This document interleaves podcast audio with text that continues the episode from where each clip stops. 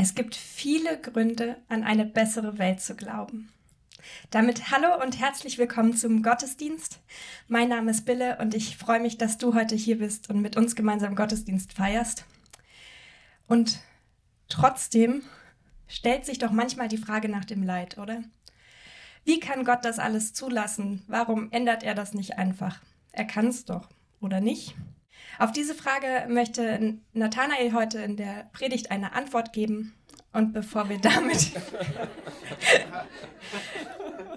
bevor wir damit starten, möchte ich äh, mit dir gemeinsam beten und Gott einladen.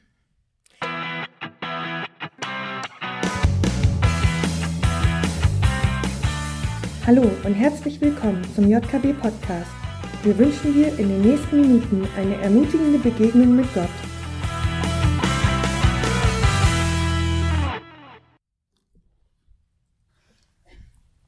Einen wunderschönen guten Morgen. Ich bin Nathanael. Und bei so einer Anmoderation, da freut man sich natürlich selber auf die eigene Predigt. Wir sind mittendrin in unserer Predigtstaffel, Predigtreihe Jahwe, die Einzigartigkeit Gottes. Und wir haben uns zur Aufgabe gemacht, äh, in diesen Wochen, in den letzten und den kommenden Wochen, über die Einzigartigkeit, über das Wesen äh, Gottes zu sprechen.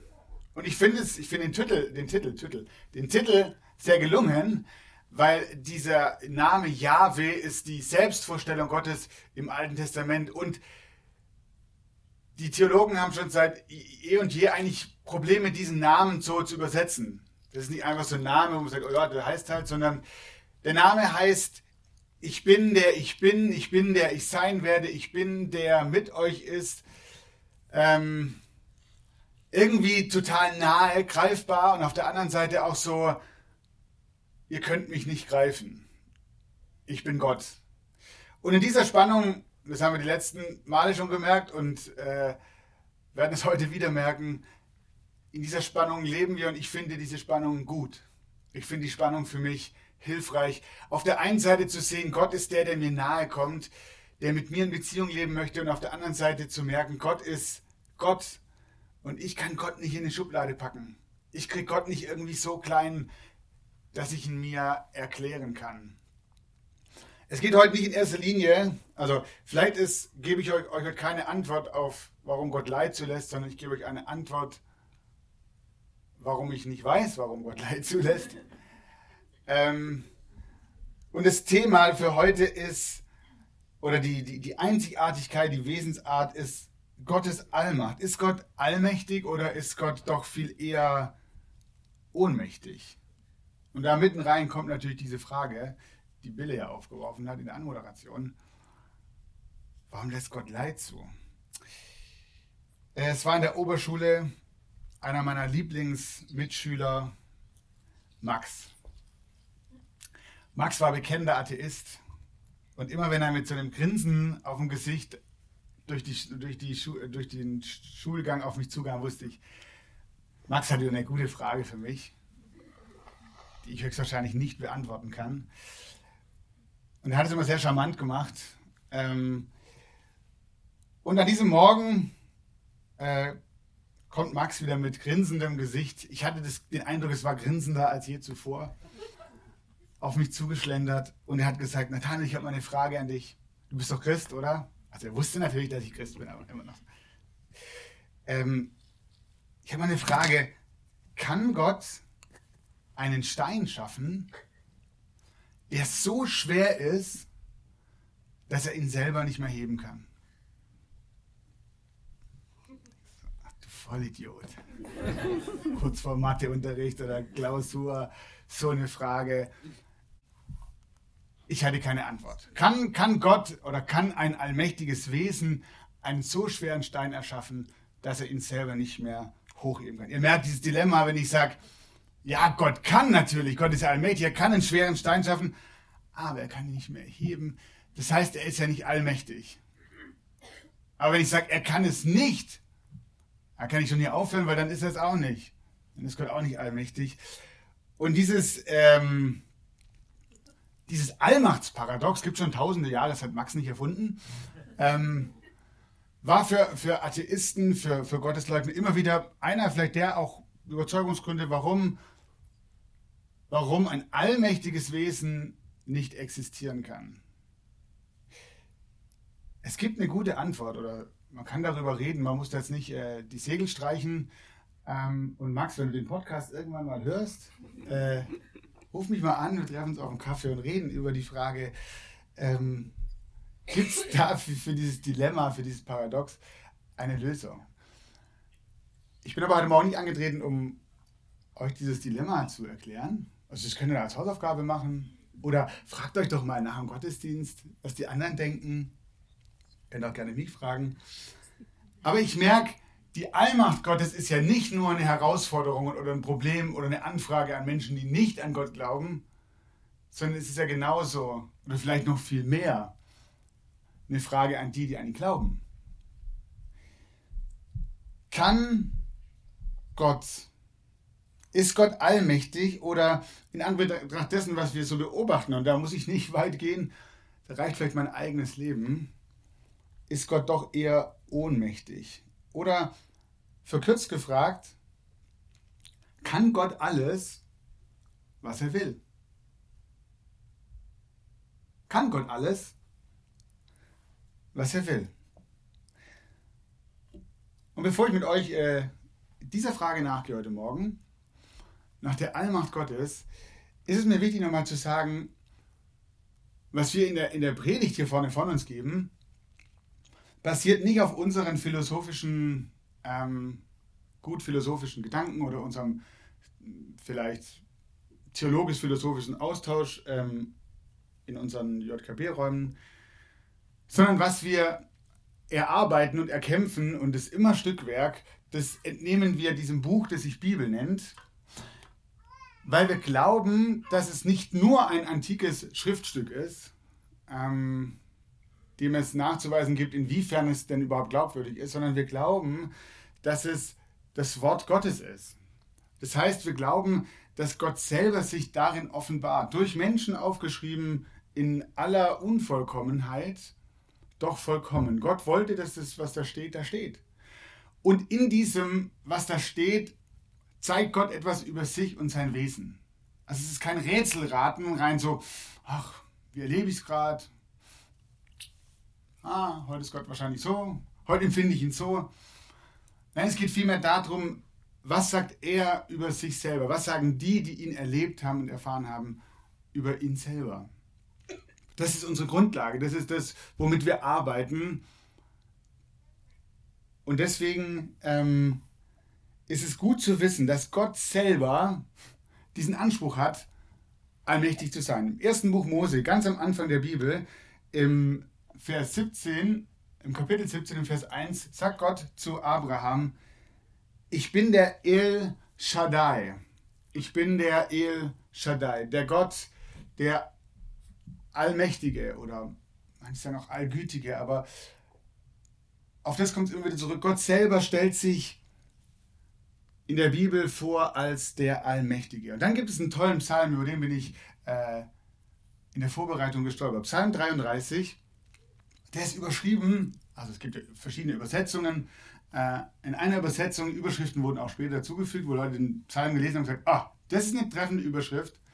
Ein Loblied auf Gottes Allmacht und Hilfe.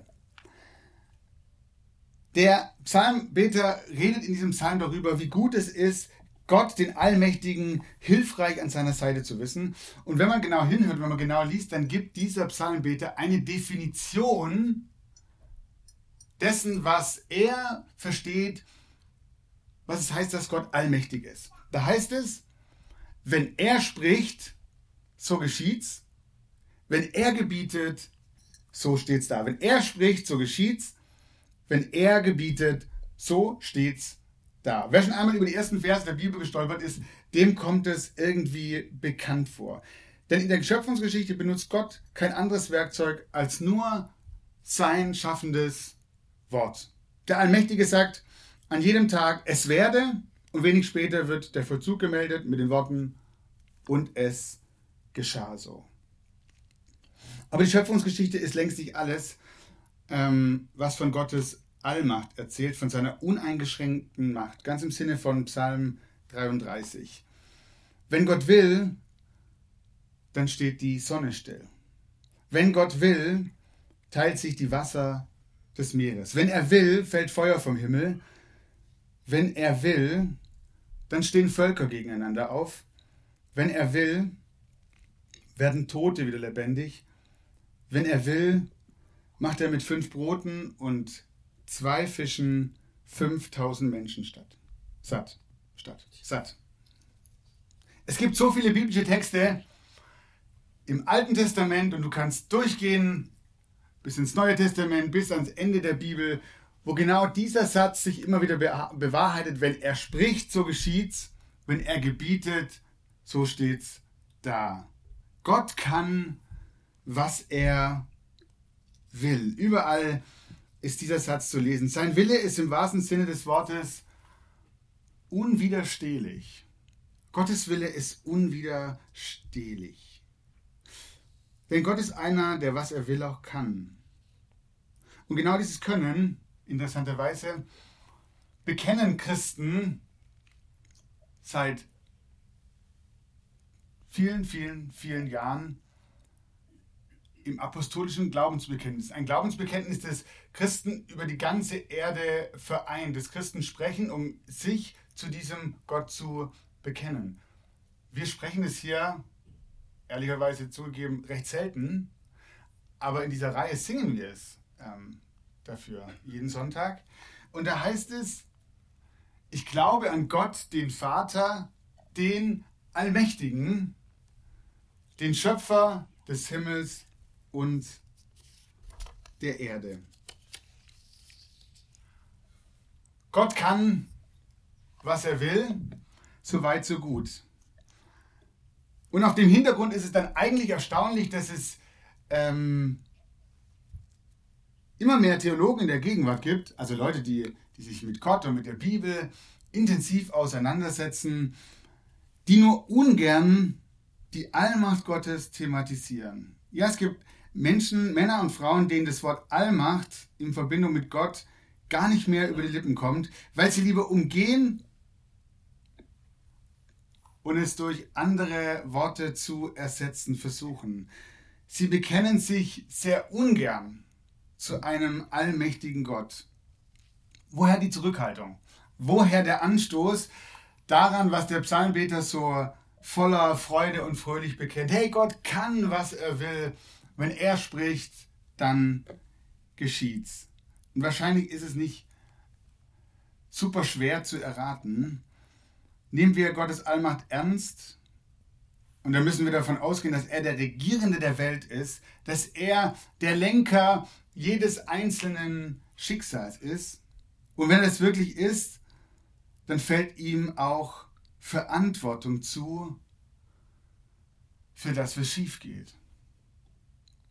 Okay, könnt ihr, könnt ihr dem folgen? Wenn Gott, wenn Gott der Allmächtige ist, der Regierende, der alle Schicksale in seiner Hand hält, dann ist er doch auch verantwortlich für alles, was schief geht. Hat Gott tatsächlich Macht über alles, dann muss er auch Macht haben über das Elend und über das Leid dieser Welt. Und das ist offensichtlich.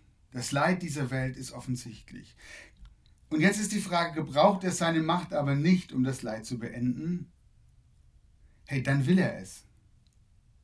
Indem er es bewirkt oder wenigstens indem er es zulässt. Wenn Gott alle Macht hat, dann kann er. Und dann ist die Frage, entweder er will es sogar, oder wenn es ein anderer tut, dann lässt er es zu. Und so gerät Gott um seiner Allmacht willen in ein relativ schlechtes Licht. Plötzlich scheint uns Gott rätselhaft. Nein, ich will noch weitergehen. Dann scheint uns Gott manchmal sehr grausam. Denn bei tragischen Unfällen kann man kaum begreifen, dass so ein Unglück Gottes Wille war. Man kann es nicht verstehen. Man kann es schon gar nicht erklären. Und so ist die Versuchung groß, dem Problem aus dem Weg zu gehen, indem man Gottes Allmacht verschweigt. Oder vielleicht noch besser, indem man sie leugnet, indem man versucht, diese Allmacht irgendwie in den Griff zu bekommen, zu umschreiben, vielleicht doch irgendwie halb, mittel, fast allmächtig. Und ich sage euch ehrlich, mir geht es mir als Pastor, ähm, der ich mit vielen Menschen zu tun habe, die auch Leid erleben, mit Menschen, die nicht an Gott glauben, das habt ihr hoffentlich auch, stehe ich manchmal in der Versuchung, Gott auf diese Weise in ein besseres Licht erscheinen zu lassen. Weil meine Aufgabe ist es doch, Menschen in eine positive Beziehung zu Gott zu bringen. Hey, für mich ist das das Größte. Ich will, dass Menschen Gott kennenlernen und eine Beziehung zu ihm führen, die von einer, von einer positiven Basis geprägt ist. Um das möglich zu machen, möchte ich Gott oft lieber nicht durch Allmacht belasten, sondern viel lieber durch Ohnmacht entschuldigen. Ich will Gott nicht durch Allmacht belasten. Wenn Gott allmächtig ist, dann kommen die tausend Fragen und dann nicht nur das Allmachtsparadox, sondern warum, wie kann Gott nur? Und ich versuche ihn viel lieber durch Ohnmacht zu entschuldigen, denn ein hilfloser Gott, der nichts ändern kann, ein Gott, dem die Hände gebunden sind und der sich solidarisch mit, äh, mitleidet und an die Seite der Machtlosen stellt, der ist in einer Welt voller Leid viel einfacher zu vertreten. Na klar, ey, Gott würde so gerne. Gott weint über diese Welt, aber es sind ihm die Hände gebunden. Es gibt weniger Angriffsfläche für Gott. Es gibt weniger Angriffsfläche für sein Bodenpersonal, für die sich Christen nennen. Und Gott würde doch auch irgendwie irgendwie doch auch sympathischer erscheinen, oder? Nur die große Frage ist, wer ist noch der Gott der Bibel? Wer ist der Vater, wer ist der Gott von Jesus Christus, um den es im Neuen Testament geht? Die, die die Allmacht beschreiten, berufen sich gerne auf das Leiden von Jesus am Kreuz. Denn am Kreuz geht Gott tatsächlich nicht den Weg der Macht, sondern da scheint es so, als würde Gott alle Macht ablegen. Jesus trumpft nicht auf und ruft keine Engelheere zur Hilfe, sondern Jesus liefert sich am Kreuz wehrlos aus. Aber kann ich daraus folgern, dass Gott, der sich in Christus offenbart, der sich in Jesus zeigt, der in Jesus Mensch wird, kein allmächtiger Gott ist? Steht die Selbsthingabe von Jesus im Widerspruch zu dem, was die Bibel über Gott zu sagen hat, der uns irgendwie ganz klar als allmächtig aufgezeigt wird. Ist es nicht gerade der Höhepunkt des Kreuzgeschehens, dass der allmächtige Vater eins ist und eins bleibt mit dem Sohn, der den Weg aus Liebe ins Leid wählt? Ist es nicht gerade genau das, und jetzt stecken wir mitten in dieser Spannung drin, auf der einen Seite zu sehen, da ist ein Gott, der mit uns leidet, der ohnmächtig ist, der, der sich klein macht, der in diese Welt kommt, der sich nicht seiner Macht bedient, sondern der sich entmachten lässt, der sich demütigen lässt, bis an ein Kreuz geht. Und er ist Gott der Vater, der ihn da nicht lässt, sondern der ihn nach drei Tagen, so steht es in der Bibel, von den Toten wieder auferweckt. Ist Gott nicht vielmehr die Macht in Jesus und hinter Jesus? Gerade der Allmächtige ist es, der die Worte von Jesus beglaubigt und damit dem Werk von Jesus Bedeutung gibt. Dass er diesen Weg geht, dass er sich klein macht, dass er ans Kreuz geht, dass er mit uns leidet, wird dadurch glaubwürdig dass Gott der Allmächtige ihn nach drei Tagen wieder auferweckt aus dem Tod. Und darum glaube ich, dass es wichtig ist, auch wenn es vielleicht unpopulär und unglaublich schwierig erscheint, am Bekenntnis zur Allmacht Gottes festzuhalten. Gott ist tatsächlich der, der was er will, auch kann. Den Satz habe ich euch jetzt aufgeschrieben, den nächsten, weil ich den so wichtig finde. Wenn Gott aber nicht immer will, was wir meinen, dass er wollen sollte, hm, dann ist es kein Grund, an seiner Macht und Freiheit zu zweifeln, sondern dann müssen wir mit dieser seiner Freiheit zu leben lernen. Wenn Gott aber nicht immer will, was, mir, was wir meinen, dass er wollen sollte, dann ist das kein Grund, an seiner Macht und Freiheit zu zweifeln, sondern dann müssen wir mit dieser seiner Freiheit zu leben lernen. Wir müssen lernen, die Wahrheit auszuhalten, dass unter Gottes Allmacht in der Tat nichts geschehen kann als allein das, was er geschehen lässt. Und jetzt, und jetzt wird es herausfordernd, wenn es nicht schon lang herausfordernd ist. Jetzt wird es herausfordernd, für mich zumindest. Vielleicht siehst du es anders, darfst du mir später gerne sagen. Wenn ich das ernst nehme, dann werde ich immer öfter daran leiden, dass Gott es nicht anders will. Wenn ich das ernst nehme, dass Gott allmächtig ist und dass Gott der ist, der will und kann, dann werde ich immer wieder daran leiden, dass Gott es nicht anders will. Wir leiden nicht mehr an irgendetwas, sondern leiden an diesem Gott, der irgendwie partout nicht will, wie wir wollen.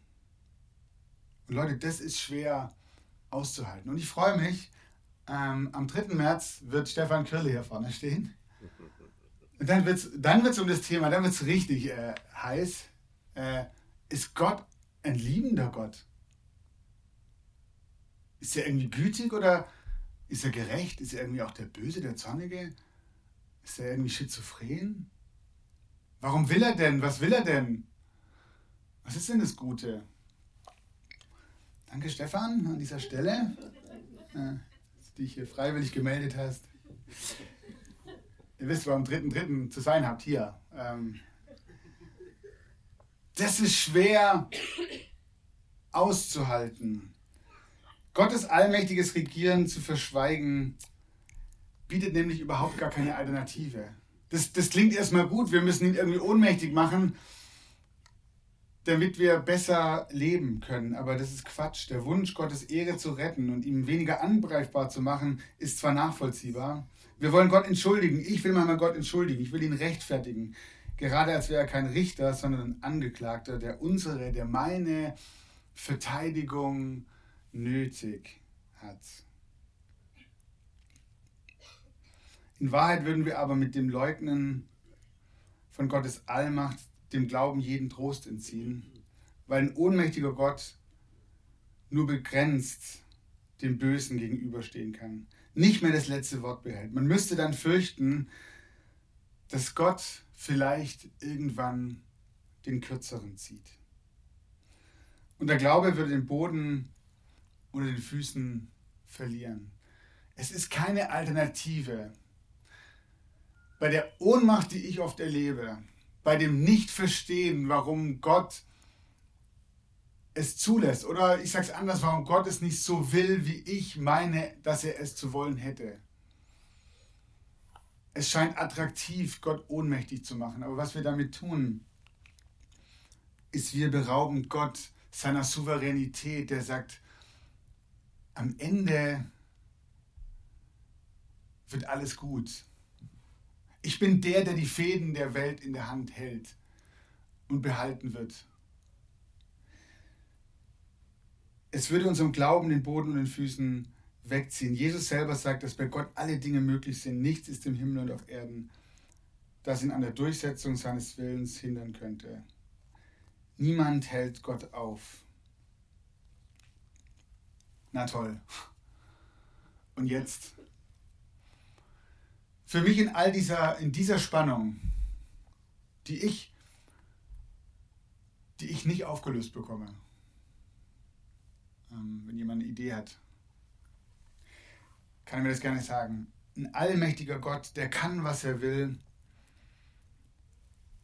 aber der nicht immer will, was ich meine, was er wollen sollte. Ach, sind das schöne Sätze.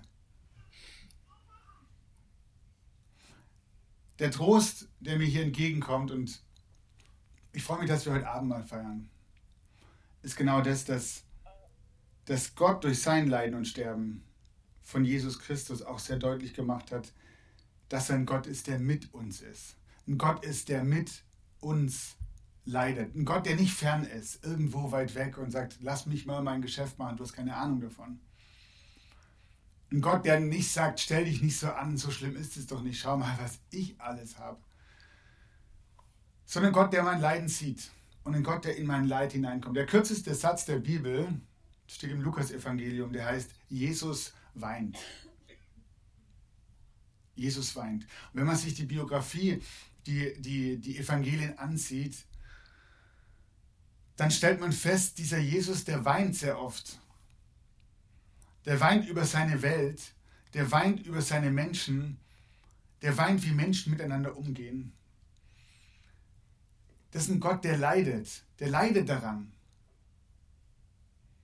dass die Welt kaputt ist. Und das ist ein Gott, der mit mir leidet, der mit in mein Leid hineingeht. Es stimmt, Gott erklärt uns nicht alles, wir verstehen nicht alles und er verschont uns nicht vor Leiterfahrungen aber er ist immer der Mitfühlende, der Mitleidende, mit offenem Herzen und offenen Armen für die, die im Leben verzweifeln.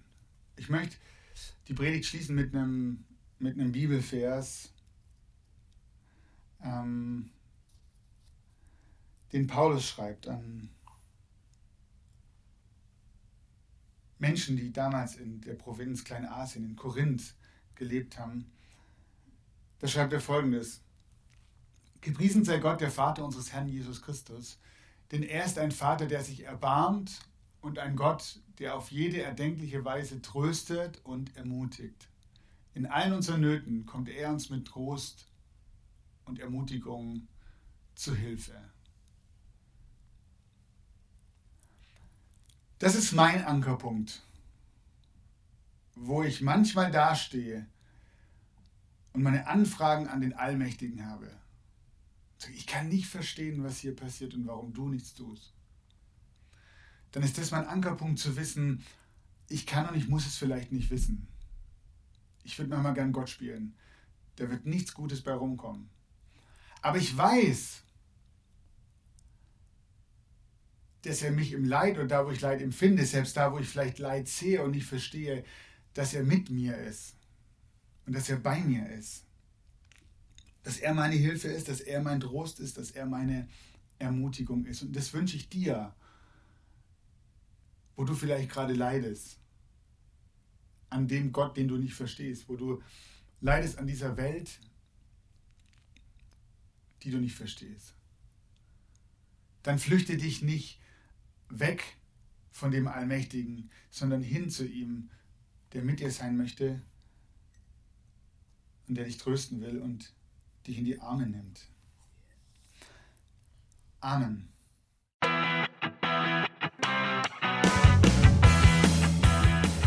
Wir hoffen, dass dir dieser Podcast weitergeholfen hat und du eine spannende Begegnung mit Gott hattest. Falls du mehr über die JKB Treptow oder den Glauben erfahren möchtest, kannst du uns gerne unter jkb-treptow.de besuchen oder eine Mail an info@jkb-treptow.de schreiben. Tschüss und bis zum nächsten Mal.